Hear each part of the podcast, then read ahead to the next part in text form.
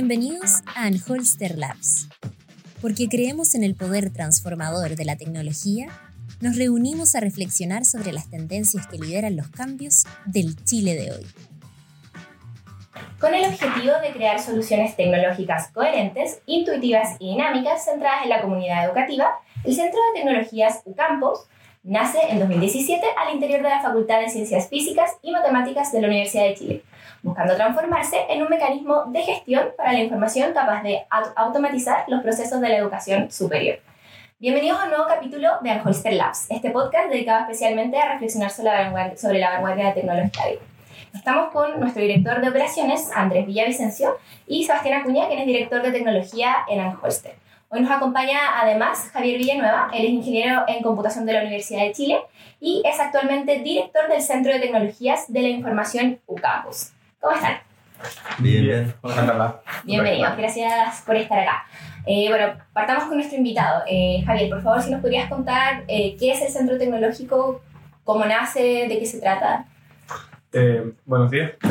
El Centro Tecnológico es, como lo dice su nombre, es un centro de la Facultad de Ciencias Físicas y Matemáticas de la Universidad de Chile que eh, nace para prestar servicios de gestión curricular a las instituciones de educación superior. O sea, eh, nuestra visión eh, es, como en global, aportar a mejorar la educación.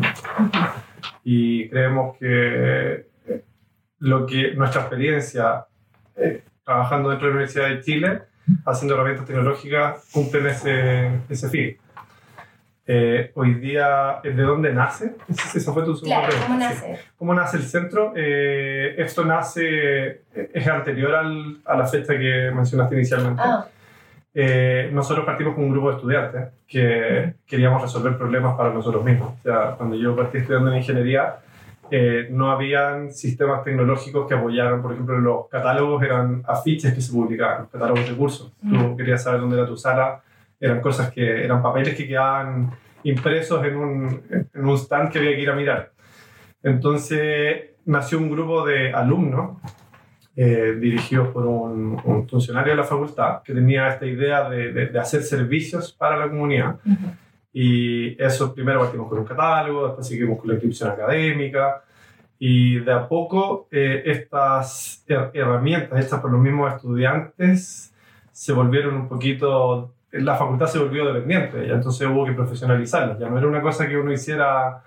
Eh, disculpa, solo para, para aclarar, según yo, todo esto partió con tú tomando seminario de diseño con. Esa es mi llegada. Al, ya, pero esto había partido de antes. Sí, partió de antes. Ah, ya, eso es un buen o sea, Partió un año antes que yo llegara y efectivamente, en un curso de seminario de diseño, yo resolví un problema que era, era cómo armar los horarios de los estudiantes y como dada dada la libertad que tengo, qué horario me armo y ese algoritmo que hice lo vieron y dijeron, oye, no, nos podrías ayudar a hacer esto. Mm. Y así llegué yo. O sea, pasaron un poco desde lo análogo, el papel, el diario mural a... Claro, y como, como era estudiantil, cada uno hacía las cosas medio a su pinta, era medio informal, uno iba a ciertas horas a una oficina de un profe a programar en un computador, era una época donde además los computadores no eran cosas del día a día. Realmente yo tener un espacio en la facultad donde ir y sentarme al frente de un computador, solo para mí era así como un lujo.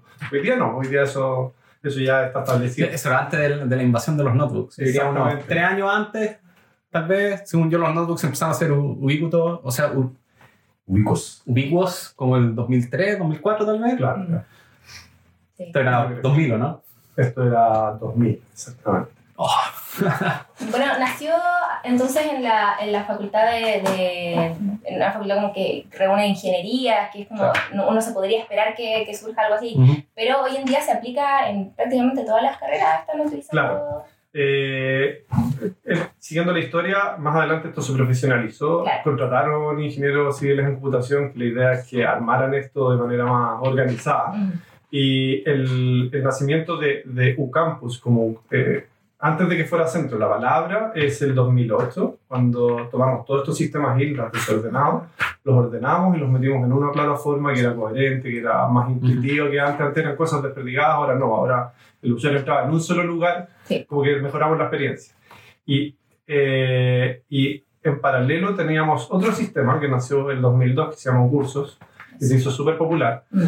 que ese lo que resuelve es la relación alumno-profesor. Se le da a todos los profesores un espacio donde interactuar con sus estudiantes.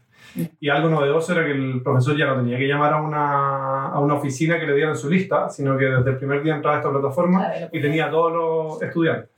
Entonces, esa plataforma eh, la fuimos ofreciendo en otras facultades, porque es, la misma problemática en, en, toda la universidad.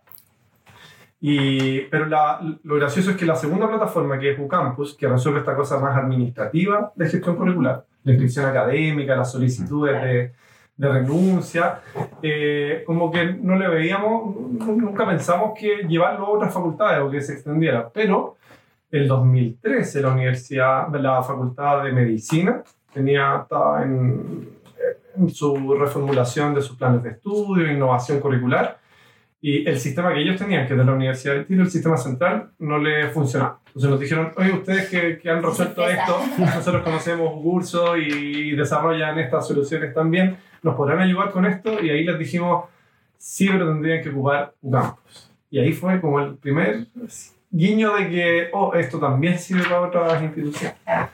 Entonces, ¿qué, qué procesos son los que facilita? ¿La relación alumno-profesor? Eh, tema administrativo. Claro. Porque yo recuerdo, o sea, cuando yo entré a mi carrera, que nada que ver con ciencias, obviamente, eh, eh, había historias de terror prácticamente, de que si a ti te gustaba un ramo, querías quedar en cierta sección, como que tenías que llegar a las 8 de la mañana a la oficina para asegurarte de que te dieran ese, ese horario, ese profe, esa sección. Esa es una de las problemáticas que vemos en muchas de las instituciones hoy día, que el sistema de inscripción académica es como uno de sus dolores. Entonces, y además que es muy, como le pega a los estudiantes y a todos, y ellos se vuelcan a las redes sociales decir, ¡ay, este sistema se cae! Nosotros, yo creo que la forma en que lo resolvimos en ingeniería es media novedosa, o sea, eh, y y lo resolvimos el 2002. Entonces lleva, lleva 13 años de experiencia, no más, 16 años de experiencia. Y por lo tanto les proponemos a las instituciones una manera distinta de hacer la inscripción académica. Hablemos un poco de eso, o sea, a mí, a mí me interesa saber, porque según yo, bueno, el problema que tienen la mayoría de estos, el primero que llega, el primero que se sirve, es como medio modelo. Si es el modelo del ticket de avión, así como se llena el avión y bueno, sonaste, te quedaste afuera. Ustedes usan un sistema de prioridad y después offline lo que hacen un ajuste. Nosotros lo transformamos en un sistema de solicitud ya. Entonces el estudiante dice qué es lo que quiere, hace como, eh, como lo que le tinca y la idea es que quede pasado, que diga, bueno, si no quedo en este curso, porque todavía no lo sé, eh, que me den este otro si es que ese no funciona. Entonces ese modelo permite, tiene varias gracias. Lo primero es que permite que la institución eh, pueda simular qué pasaría si, si corre la inscripción con lo que todos los estudiantes están solicitando. Chuta, este curso resulta que está súper demandado y no tengo una sección en paralelo. Entonces puede, puede negociar con, no sé, con los departamentos, contratar a un profesor, hacer algo para resolver esa situación. Como teniendo la demanda a la vista. Teniendo la demanda a la vista y estas simulaciones. Y lo otro es que podrían haber errores. Si esto, el, catálogo se hace, efectivamente alguien finalmente digita cosas en, este sistema y podría haber puesto, por ejemplo, cuando formuló el plan de estudio, que un requisito está mal. Entonces, un curso queda vacío. Entonces, el sistema te da esas alarmas. como, oye, hay algo raro, este curso quedó con cero, todos rechazados por, por requisitos. Entonces, esos son el tipo de herramientas que a la gente de gestión le facilitan mucho la vida. Y bueno, yendo a como tu pregunta, yo creo que el otro sistema es muy canalla porque efectivamente el primero que llega, el primero que se lleva el cupo, eh, hace que los estudiantes estén ahí súper eh, tensos en esta pelea. Si tú lo abres a las 9, a las 8 y media están todos viendo cuándo se abre y eso eh, le hace una crisis a los sistemas. Es muy difícil. Bueno, hay una historia muy popular de la Universidad Católica cuando cambiaron a Banner, creo que fue, o a otro sistema que la inscripción académica falló y de hecho los separaron en grupo y los que estaban en el primer grupo tenían ventaja sobre todo el resto y era todo un drama. Esa ha sido la solución estándar al, al, ticket, a este sistema que es por el primero que llega, el primero que se llega al curso. Eh, lo que pasa es que es el modelo que hemos visto nosotros que hay en otros países, en Estados Unidos en general. Es el modelo de, el primero que llega se lo lleva. Pero en Chile no, en Chile tenemos esta cosa de, es una mezcla entre eso y, y meritocracia. O sea, eh, en la medida que me va bien, Claro, está asignado Por, ranking. Se genera un ranking. Entonces estos sistemas normalmente no manejan un ranking. No sé si habrá algún tema como de discriminación. Si es que allá hacen ranking, entonces no lo, no lo manejan y las instituciones tienen que crear su ranking en paralelo y hacen estas ventanas para decir ya, el grupo que tiene los primeros 200 inscriben entre 9 y 10. El grupo entre los 200, y con eso formulan esta prioridad y resuelven el problema de la cantidad de requerimientos sobre el sistema. ¿Y con cuántas instituciones tienen UCampus? Eh, depende de si contamos la Chile como una o como la, o por facultad. las 20 facultades. Lo que pasa es que, claro, la, la, estructura y la gobernanza de la Universidad de Chile hace que sean para nosotros 20 clientes claro. de clientes. Porque ahí me imagino que tenemos 20 contrapartes distintas dentro de la universidad, con reglas distintas, cada con uno. Problemas a eso, a eso Sí. ¿es, es- es muy variado de repente las reglas o de cierto modo cuando, cuando una institución, ya sea una facultad, una institución completamente independiente, eh, quiere usar UCampus, hasta cierto punto ellos tienen que modificar su metodología para que, Es un, para que calce dentro de es la un generalidad. equilibrio, es un equilibrio. Lo que nosotros tratamos de hacer es implantar buenas prácticas que nos han funcionado con la experiencia de llevar esto a las facultades de la Universidad de Chile que tienen diversas realidades, pero hay ciertos pro- ciertas restricciones locales que te tienes que acercar. Claro. Lo que hemos tratado de hacer es no generar N versiones del sistema, sino que el sistema ahora abarca más casos. Entonces, por ejemplo, en la inscripción académica, nosotros en partido de ingeniería, ingeniería tiene un ranking que es una fórmula bien oscura, que tiene unos E elevado a 1,677. Y, hay, hay unos papers por ahí que lo estudian, pero hay otras que dicen, no, eh, yo quiero que sea aleatorio. Entonces, ahí nuestro sistema de inscripción académica ahora tiene varias maneras de, de asignar esos cursos, no una sola. ¿Y, y cuáles son las, las herramientas de diseño, de programación que están en juego para, para configurar un sistema como... Eh, lo que, bueno, nosotros en general no nos casamos con una tecnología en particular. Es como si tenemos un cierto problema nuevo, vemos qué es lo mejor que se adecua. Ahora, por, por un tema de historia, esto partió en LAMP, Linux, Apache, MySQL, Ah. PHP. Sé que suena tan terrible Sí, desde yo mi sé. punto de vista. Sí, yo sé. Me encanta la de familiaridad que genera contigo, Andrés, cuando alguien menciona algo así como SQL. Eh, Sí, es que bueno, nosotros Sí, sí. hicimos con Sebastián, no, no sé, nuestros primeros seis años que trabajamos juntos, estuvimos en Sí, ese pues, stack. harto, harto. Mm. Entonces, ¿Cuál era bueno ese stack? Sí. Es rápido. Es, es bueno, es Súper rápido, rápido la, la curva de aprendizaje es rápida y si uno tiene buenas normas de desarrollo, que es lo que tenemos nosotros, Claro. se ordena. Porque lo que te- el problema de ser rápido eh, es como ir en, en una moto a 200 km por hora. Sí, si no Sí, tenéis es si no peligroso. tenéis buena- Es muy fácil que se desborde. Si no tenéis buenos guidelines y gente Claro. senior en el equipo, es un spaghetti horrible. Entonces, claro, tenemos, tenemos ciertos manuales que tienen que seguir nuestros nuevos Sí. developers cuando entran. ¿Y qué Sobre pasa todo porque es servicio y por lo tanto Claro.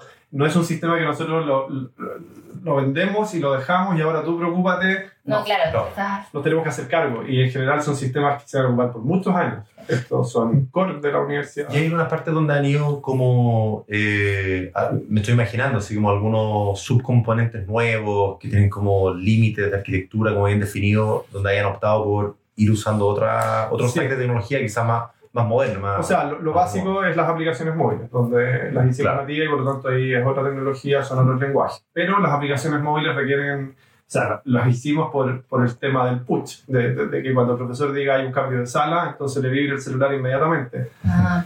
Y eso no funciona con ese stack. Claro. Claro. No, no da, no da, no está pensado PHP para eso. entonces, ¿ustedes tienen diferenciado la, la aplicación eh, de, entre los dispositivos? Tiene un iOS y un Android. Así es. Y con codebase distintos. Así es. Y tiene un mantenedor distinto. Sí. ¡Ay, qué difícil! No, y lo otro es que no tenemos una aplicación para todas las instituciones. Cada institución tiene una aplicación que le damos un look and feel de la institución, Ya. porque no- nos preocupa mucho eso de que la institución sienta que este- esto es de ellos. Claro. Claro. Es su UCampus, no el UCampus de la Chile que se le da al resto. Entonces, tiene esos desafíos. Por eso, eh, no sé, en la inscripción académica, vuelvo a ese tema, eh, cuando hacemos inscripción automática, lo pasamos por un software de optimización matemática. Entonces, pasamos por... eh, ahora estamos usando Gurobi. Ya tratamos de Ya. ocupar cosas open source. Gurobi tiene como su versión open source y funciona súper bien. Antes de eso ocupamos el, el equivalente pagado, Ya. que era, no me acuerdo cuál era el nombre exacto, pero... Ya, pero ya o sea, que un equivalente... Es un, un motor de optimización Claro. lineal. O sea, de, de programación dinámica. Claro, que resuelve un simple... O sea, en el fondo siempre, perdón la ignorancia, pero en el fondo siempre es mejor usar un código que sea open source. Entonces, Depende del o problema. sea, O no sea, siempre, pero en general sí, eh, te genera... A ver, ¿cómo explicarlo? Eh, no te ata a un proveedor. Porque, por ejemplo, imagínate, eh, no sé, eh, Centro Tecnológico Campus le comprara a Oracle su sistema de optimización. El primer año todo maravilloso. El segundo año, a Oracle le faltó, al que te vende la cuestión le faltó para cumplir la cuota, listo. Ahora Campus va a tener que cubrir Claro, podría pasar eso. el delta de. Bueno, no, no estoy diciendo que Oracle lo opera así, pero podría pasar. Ok. Entonces, eh, es, es un problema grave. Entonces, si tú, si tú eres open source, como que te desconectas de ese, de ese problema. Y lo otro que tratamos es de, de no subir nuestros costos porque hay que pagar licencia. Claro. Claro. Y hace poco usaste la frase como que se tienen que hacer cargo del servicio. ¿Qué pasa cuando, por ejemplo, hay un, hay un problema, no sé, en tu plataforma, en tu servidor y esto afecta directamente a los alumnos? ¿Cómo manejan ese tipo de... Nosotros eh, ofrecemos servicio y entre una de las ramas de este servicio está como la asesoría constante. Y esa asesoría constante, o sea, eh, tiene que ver con apoyar la institución, por ejemplo, en sus procesos. Nosotros llamamos en general a nuestros coordinadores y les decimos, ¿cómo vamos con el catálogo de cursos para el próximo periodo? Porque, eh, ¿cómo van las entregas de notas? Porque son el, el tipo de, de input que van a hacer crisis eh, en los procesos futuros. Y en general esto como de las caídas, bueno, tenemos un montón de monitores Mm. automáticos que mandan alarma a los administradores del sistema, que, que, que- que Sí. monitorean eso, pero es un servicio. Eh, eh, eh, La institución no ve servidores, no ve nada. O sea, lo que tiene que hacer es llamarnos, pero en general, si nos llaman, nosotros ya estábamos viendo el tema hace mucho rato. Ah, ya. ¿Y ustedes no atienden a los, a los, a los estudiantes también, como a los, a los profesores, a los Lo que usuarios? tratamos de hacer es tener un coordinador en las instituciones que resuelva como el día a día. Ya, y él escala cosas que son... Claro, y, y ideal que, te, que él, en la medida que, siente- que evalúa que hay alguna necesidad o algún, que, algún ruido, que nos lo haga llegar y por lo tanto Ya. nos podemos acercar. ¿Y, y qué desafíos se, se, se generan en, en torno a- al hecho de que ustedes son parte de un organismo que es del Estado? Una que otra complicación nos genera. O sea, tiene, Imagino. tiene, tiene cosas buenas y cosas malas. Yo creo que el, Claro. el ser parte de la Universidad de Chile eh, no, no. Es, es un prestigio que nos ayuda y nos abre ciertas puertas, eh, sobre todo en mercados internacionales, lo que queríamos como abrir ahora. como que ven a la Universidad de Chile como, un- como una institución súper potente. Eh, pero eh, la parte administrativa sí es un, poco, es un poco más engorrosa que yo creo que el mundo privado. Eh, Sí. Desde el punto en que tenemos que pasar por Telecompras, por el sistema de compras públicas. Entonces, tenemos que estar muy bien preparados ante como las emergencias, porque yo no puedo un día a otro comprar un servidor. Eso tiene que pasar por una licitación. Ah. Si no está en convenio marco, no puedo llegar y comprar directamente con un proveedor. No puedo mantener esa relación. Si un proveedor se me sale de convenio marco, yo tengo que buscar otro porque no puedo. ¿no? O se puede bajo cierta... Hay que seguir ciertos procesos, pero todos tardan semanas. Te puedo hacer una pregunta, Javier, en ese contexto. Entonces, ponte. Ya, pongamos. Yo me imagino que ustedes usan alguna plataforma cloud, ¿no es cierto? Sí. Tú podéis comprar directamente a través de un tercero. Oye, véndeme eh, estos servicios de S2 eh, porque yo me imagino que Amazon no participa directamente. No Amazon no participa directamente en Telecom. Pero si alguien llega y te ofrece, sí, lo mismo, pero en Azure, eh, eso, según yo, ¿es algo que tú podés restringir o, o estás obligado a aceptar ese tipo de Yo contenido? creo que es medio ambiguo. Yo creo que, eh, por ejemplo... Supongo que no te ha pasado, pero... Pero con el cloud eh, uno podría decir restricciones, no, porque la expertise de- del área completa de trabajar en, la nube de Amazon y sus servicios, pero en general son como bien equivalentes, entonces uno podría ir a un proveedor que es de otro tipo de nube. Pero me pasa, yo creo que es, más concreto, por ejemplo, en los equipos. Cuando tú dices un Mac, uno dice, oye, pero un Mac es equivalente a un, un HP, a un Compaq, a un Ya, perfecto. y ahí es donde, donde podría alguien ponerse quisquilloso y decir, oye, eh, ¿por qué están pidiendo ese computador en específico? Lo bueno es que Mac, o sea, eso se resuelve porque hay muchos proveedores de Apple. Ya, Por lo tanto, hay libre competencia, que es lo que trata de ver Claro. el sistema pública. Ya. ¿Ustedes están analizados en Apple a todo esto? O... Eh, es que a nivel de desarrolladores, como que es lo que te piden. O sea, nosotros les preguntamos, si qué es lo que te es más cómodo, porque nuestro desarrollo es remoto. O sea, no, no, no, nuestro desarrollo no se hace en las máquinas locales. Entonces ya hay un equipo, no hay nada de- del centro que se vaya en ese equipo. O sea, ellos, ellos trabajan con terminales, con... Ah, no, no, pero, pero a lo que me refiero es que tú. Pero, espérate, ¿tú, tú le, ¿los desarrolladores están en su equipo o tú les das.? Les damos el equipo. Ya, y tú les das un Mac. Sí. Ya. O sea, no, no, no. Les pregunto. ¿Qué prefieres? Ah, ya, y te dicen un. Y Claro, es como, mira, tenemos este presupuesto, muévete en este rango, busca qué equipo es el que te, te gusta y eso es lo que Ya, perfecto. Eh, y sobre cómo contratamos nubes, porque efectivamente Amazon, por ejemplo, no provee, no es un proveedor de telecompra, entonces efectivamente hay terceros que se ponen en la mitad y hacen de proxy cobrándote un porcentaje extra sobre tu facturación. Ese es el modelo que estamos siguiendo nosotros. Ya. Sí, bueno. Que es medio terrible porque significa que inmediatamente es más caro para, Claro, y depende de un tercero. para, para nosotros ocupar una nube. Claro. Ahora somos perfectos para ser tercero, porque nosotros le dijimos, pásame la administración. No quiero, no quiero cada vez que yo quiera aprender un servicio pasar por ti para... Sí. Me dieron la administración de Es Amazon. como tú pagas, pero. Eso, pon la tarjeta de crédito, porque en verdad Chile no tiene una tarjeta de crédito. No. No sé. Perfecto. Estamos en Holster Labs eh, conociendo un poco más sobre el Centro de Tecnologías de Información UCampus y, bueno, una de sus plataformas, eh, la- yo creo que la más famosa y quizás la más amada slash odiada por estudiantes es UCursos.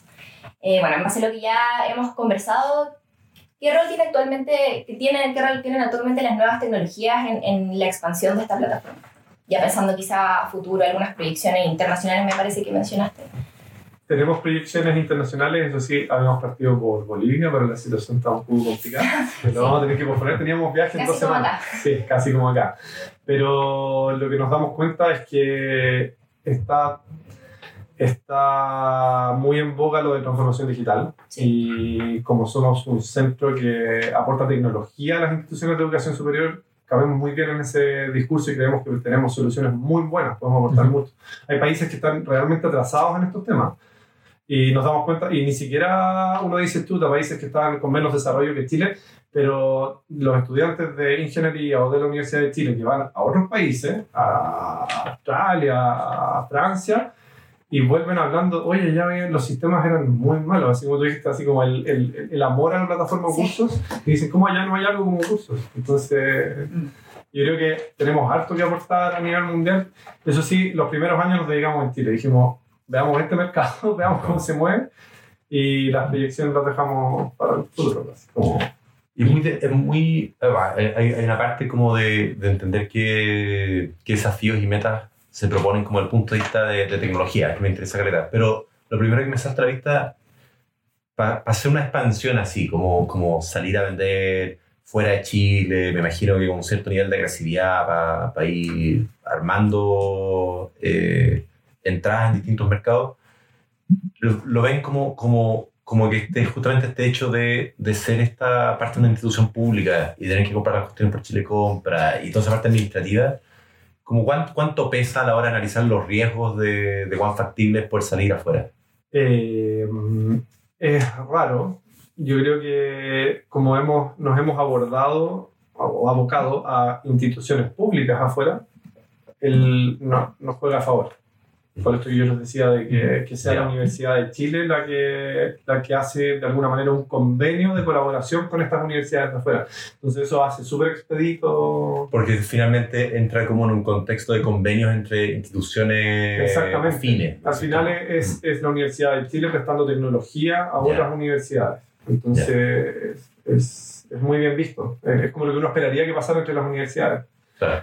Y nuestro sueño es que si esto se expande, eh, o sea, a partir, por ejemplo, por todas las estatales de Chile y después se va a otros países, es que eso ayude a la movilidad estudiantil, a la movilidad académica, Ujú. porque al final hablan como el mismo idioma. Entonces, hoy día la movilidad estudiantil son problemas complicados, así como tomar un estudiante que, que pase por acá, son un montón de papeleos y de burocracia que yo creo que desmotiva un poquito O esos sea, procesos. Ya el hecho de comparar mallas que estén en tu sistema, que es- debe ser mucho más fácil que empezar a mandarse carpetas de, de estudio. de Tenemos una especie como de movilidad interna que se llama las prestaciones de servicio, que ya- en la Universidad de Chile, que una facultad ofrece ciertos cursos, por ejemplo, medicina le ofrece ciertos cursos de ingeniería. Un estudiante de ingeniería dice, "Oye, me interesan esos dos. Ah. Y eso hoy día con la plataforma, como estamos en, en- en esas facultades, eh, se hace súper sencillo. O sea, el, el estudiante ve desde ahí mismo cuál es el catálogo, lo, lo solicita internamente, se hace ese proceso, ya no viaja ni un papel. Claro. Se- yo creo que eso es un gran valor. Y queremos llevar eso también a la academia.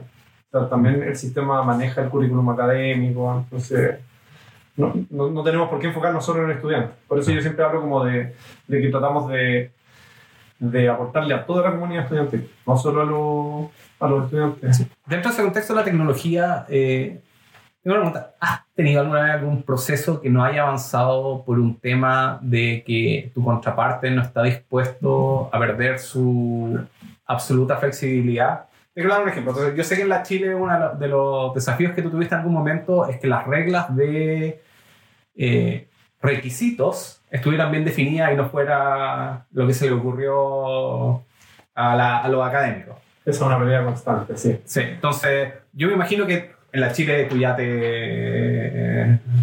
o sea, el centro tecnológico probablemente ya todo el mundo le cree y si ustedes dicen que cierta, cierto requisito no es factible porque no va a ser consistente la malla, te van a decir que sí. Claro. Pero te ha pasado que con otras instituciones, cuando tú hiciste el grafo que determina la malla, dijiste, mira, sé que esto en realidad no es factible, tienes que cambiarlo y te, y te han dicho, no, no puedo. O No, no hemos encontrado una muralla. O sea, en general, lo que, la gracia de, de las herramientas que tenemos es que es más bien les demuestras que no es factible.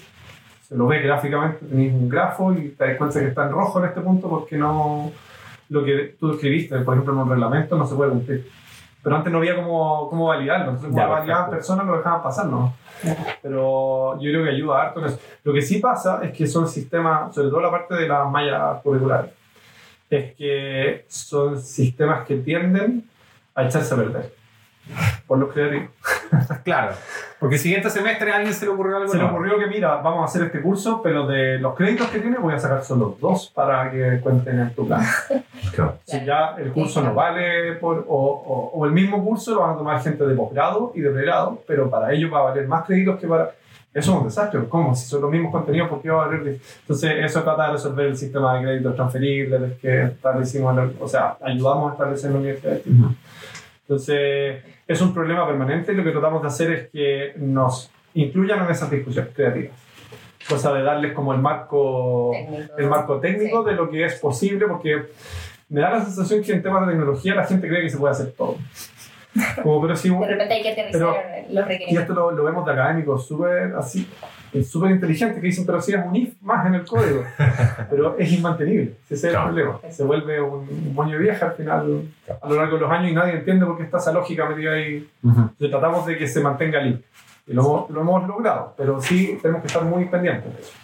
Oye, y desde el punto de vista ya sea de, de tecnología o quizás aún más como de, de, de funcionalidades que tenga que tener el producto, ciertas características que tenga que tener el producto, así que ustedes identifiquen como, como los principales desafíos, lo, lo, lo que tienen así súper claro en su roadmap de, de este próximo año, Sí, dos años. hay algo que no- nos suena mucho cuando vamos a, a mostrarles a las instituciones lo que tenemos y es esto del modelo por competencia. Que Ya. está mutando de, de- de- de- de la típica malla donde dicen cuáles van a ser los contenidos del curso, sino que ahora no, es como el perfil del egresado va a tener ciertas competencias y eso es un modelo distinto al, al, al- al tradicional. Porque uno tiene física 1, física 2, no, ahora es como física 1 eh, tributa a ciertas competencias Ya. eh, de trabajo grupal, de pensamiento analítico, de... Entonces, esa parte lo estamos llevando a un sistema. O sea, y que convivan de una manera distinta de abordarlo, eh, donde tú quieres ver eh, como cuáles son las competencias del estudiante, no qué cursos va a cum- a cumplir. Ya. Tú te paras sobre Juanito Pérez y Pero esto afecta más como el diseño de la malla, más que el, el diseño proceso. y el cómo, y el cómo se el cómo y, y tiene un impacto en todas las interfaces del sistema y cómo Claro. lo guarda a nivel de modelo de datos entonces ese es el desafío que estamos eh, que estamos abordando ahora y ahora que eh, llegamos a la, a la UMS, a la Universidad Tecnológica Metropolitana eh, perdón UDEM, hay que ver Sí, es UNCE, UNCE, sí. Universidad de Ciencias Sí, sí. Eh, eh, ahí hay gente muy experta en los temas de competencia. Entonces, lo que nos ha pasado es que la gente quiere competencias, pero no sabe exactamente qué es. Entonces, no, no viene con los requisitos claros. Sí. Es súper difícil hacer un sistema de eso. Eh, hay, hay mucha literatura al respecto, pero... Sí. Bueno, ya nos- se nos está acabando el tiempo, aunque no lo crean, así que les quiero dar las gracias a todos por haber participado en este episodio y nos vemos en otro capítulo. Súper. Gracias. Gracias. Para las alertas tempranas, Anholster es una empresa líder en desarrollo de software, data science y data as a service. Contamos con 10 años de experiencia en el mundo de la optimización y automatización de procesos y análisis de datos en distintos rubros, tanto del sector público como privado.